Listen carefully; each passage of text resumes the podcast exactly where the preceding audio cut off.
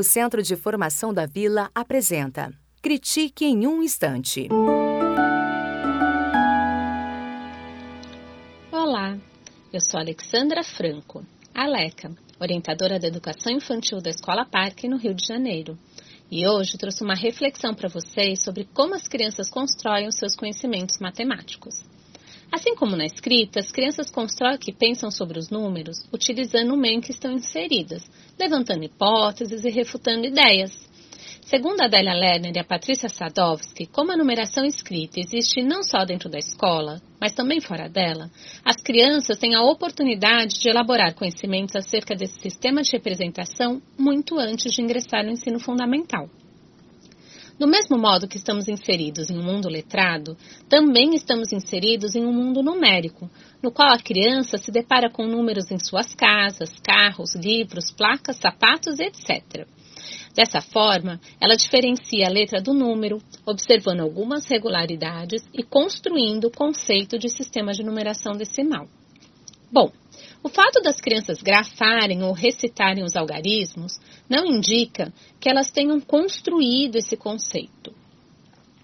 Para isso, é necessário que ela compreenda que dentro do número 6, por exemplo, há o 5, o 4, o 3, o 2 e o 1. De início, os números são tratados como se fossem constituídos apenas pelos seus nomes e não fossem relacionados entre si. Apenas quando a criança consegue compreender que ao fazer uma contagem, cada objeto faz parte de um todo e que esse todo é composto por cada uma de suas partes, é que ela internalizou o conceito de número. Uma vez, uma criança disse para mim que o zero não é número, porque não tem nenhum número dentro dele. Apesar de no início ainda não conhecerem as regras e as normas do sistema de numeração decimal, as crianças conseguem dizer algumas características desse sistema mesmo desconhecendo seus porquês. Consideram, por exemplo, como maior número aquele que possui a maior quantidade de algarismos.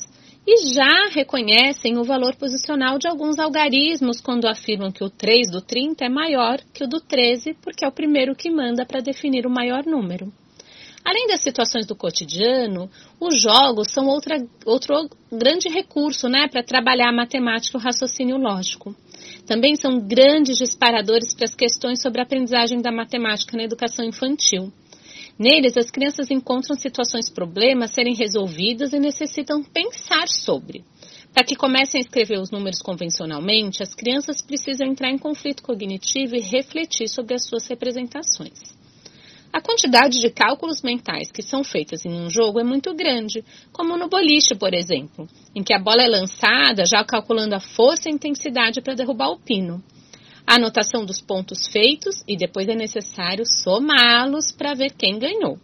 E uma boa variável didática atribui pontuações diferentes para cada pino, por exemplo. Nos jogos como os de percurso, as crianças trabalham com a sequência numérica e a contagem nos dados e no tabuleiro. Por exemplo, quanto precisa tirar nos dados para ganhar? Ou como estratégias, como quando há um jogo com caminhos alternativos e obstáculos diversos, no qual a criança tem a possibilidade de fazer opções tomando decisões a todo momento.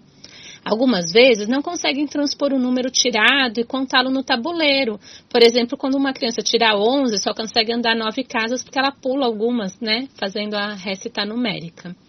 Os jogos de mesa envolvem o desenvolvimento do raciocínio lógico, implicado na necessidade de definir estratégias e de entender o ponto de vista do outro.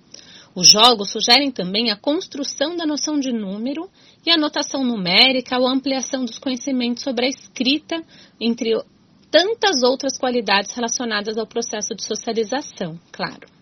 Para crianças de 5 e 6 anos, por exemplo, escolhemos jogos com os quais as crianças precisam estabelecer relações números-quantidades, relacionar, compor e decompor números, principalmente os que formam 10, como memória de 10, batalha, batalha de composição, sete cobras, fecha-caixa, jogo das fichas, entre outros, além de jogos importantes para o raciocínio lógico-matemático, como tatetico, RAL, reversa, entre outros.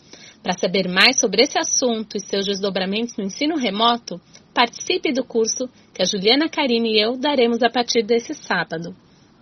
O Centro de Formação da Vila apresentou Critique em um Instante.